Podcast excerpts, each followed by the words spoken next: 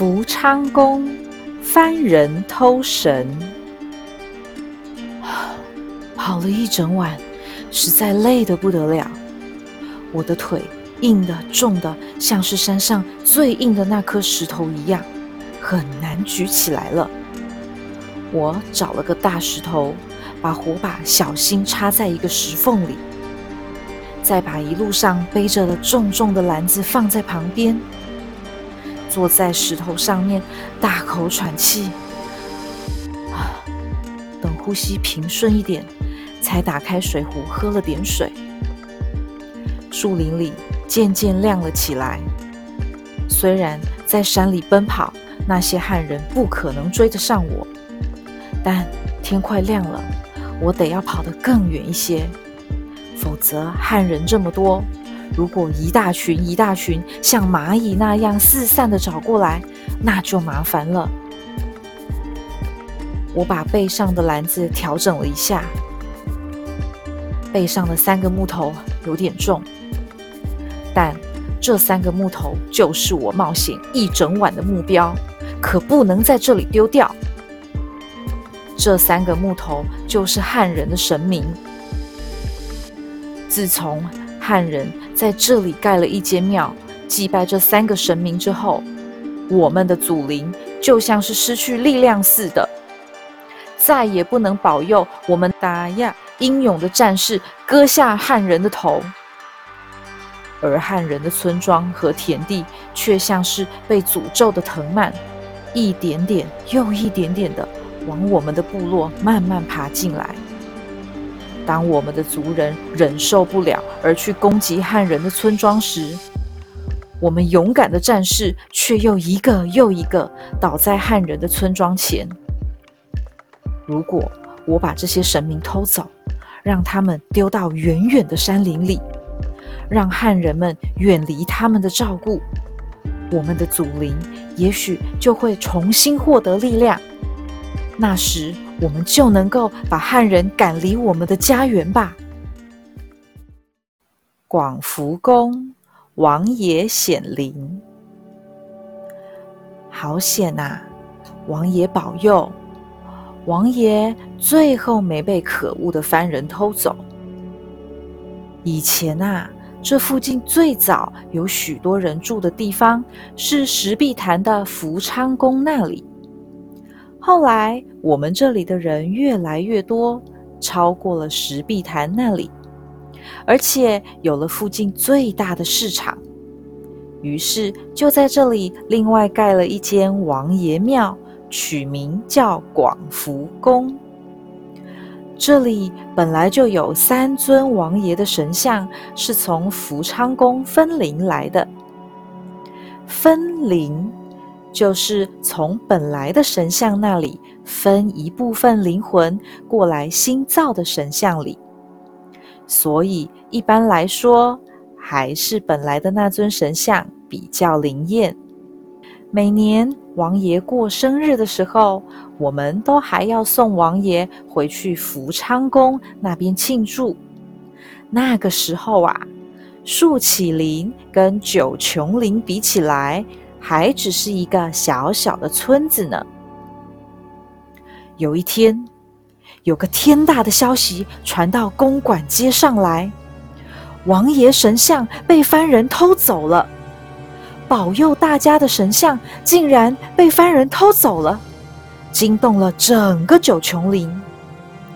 没过多久，每个庄头都有许多人。自动自发的进山里去寻找王爷的神像，想要把王爷救回来。王爷保佑了我们这么久，这种时候该我们保护王爷了。后来，终于有人在一个坑里找到了王爷，听说是王爷显灵了。那个偷神像的番人放下王爷休息的时候，肚子痛得不得了，一直忍不住要拉肚子。终于被进山四处寻找的人们追上，把神像救了回来。那个偷神像的番人也不知道跑哪去了。在大山里，番人要是想不被发现，那还真的是谁也找不到。大家把王爷神像救回来后，都觉得把这么重要的神像放在比较偏僻的福昌宫实在太危险了。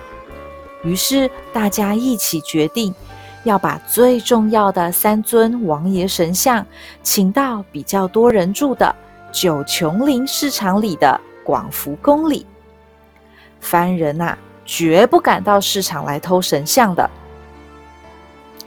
后来啊，大家也就把王爷显灵让凡人拉肚子的地方叫做王爷坑了。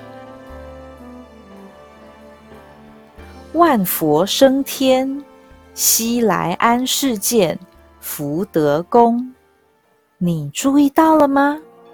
通常一间土地公庙就只有一位土地神，最多再加上一位土地婆。但我们这间庙啊，却有三位土地神，为什么呢？这故事要从一百年前的一件事情说起。一九一五年，就是差不多一百年前吧。那一年，在台南一个叫做西来安的地方，有一座五福王爷庙。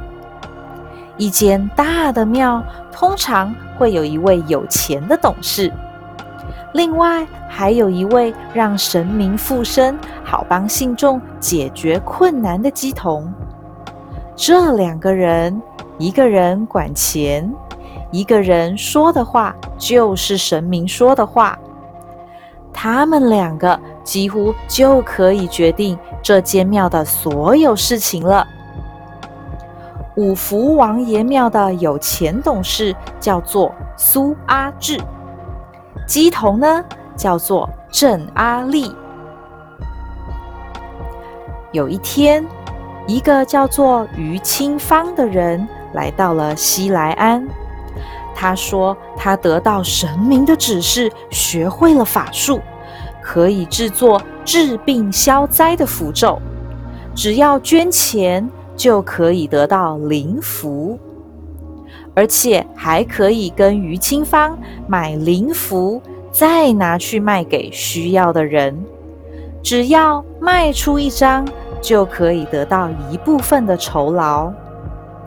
这灵符不但可以保护自己，还可以买来卖掉，赚一笔钱，真是好用。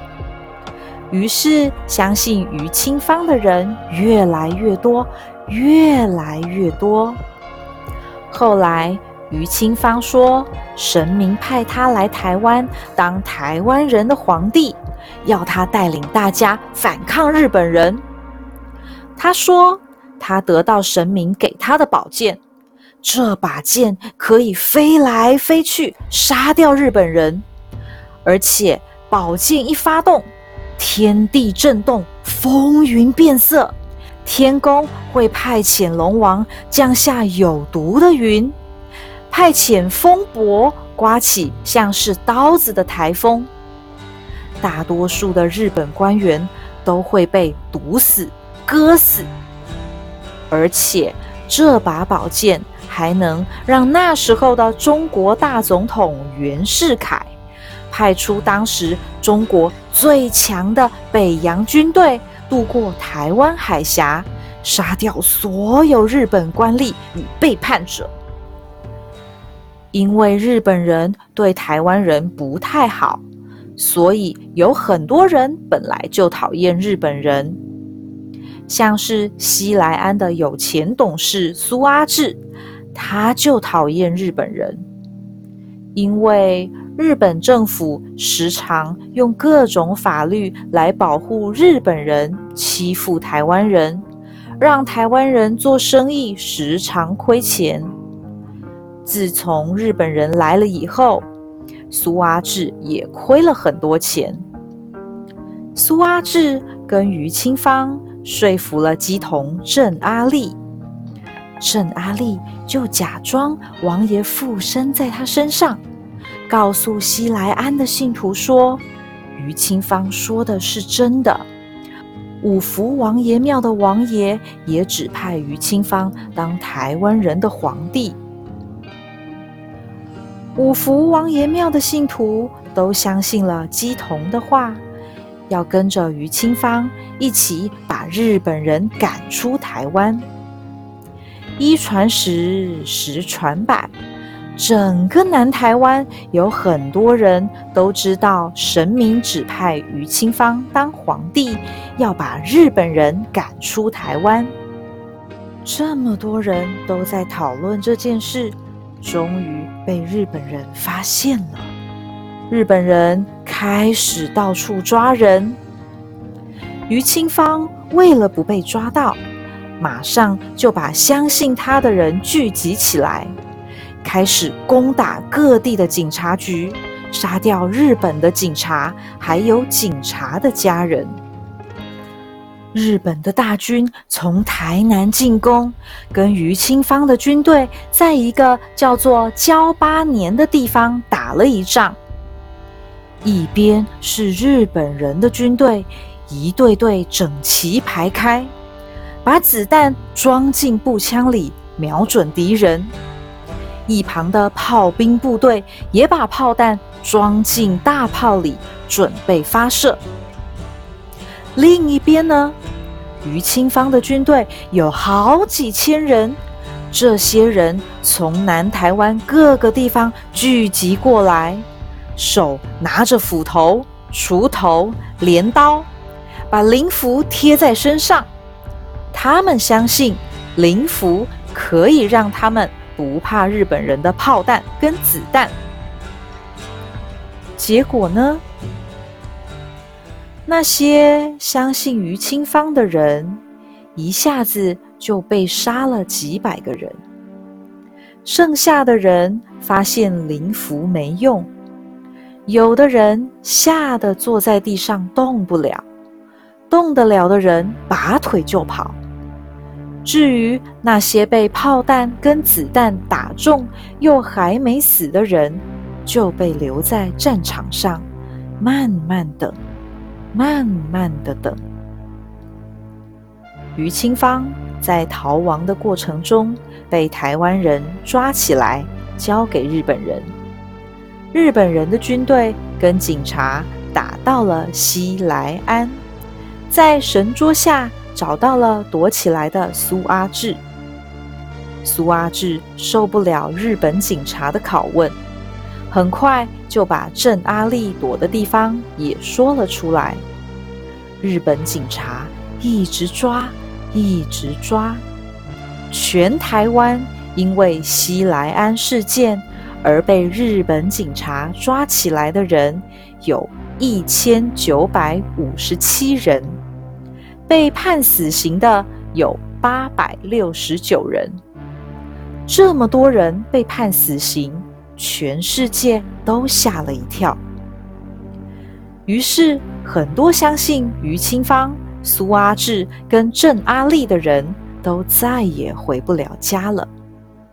除了这些人回不了家，有些神明也因为这件事而回不了家了。在这件事之后，日本人开始担心台湾人利用神明的力量来反抗他们，决定要尽可能的把台湾的神明给消灭掉。这个计划叫做“万佛升天”。日本警察跟台湾人说，要把这些神明的神像都集中起来烧掉，让住在神像里的神明都回到天上去。就这样，相信我们三个被攻的人，为了不让我们被日本警察拿去烧掉，就把我们从原来的小庙里带回家里藏起来，直到日本人离开台湾之后，才把我们请出来，盖了一间庙，让我们三个一起住。唉。想了想，还真倒霉。没想到当上了神明，也会遇到这样的倒霉事啊。不过，跟那些被烧掉的神明比起来，我们三个啊，还算幸运了。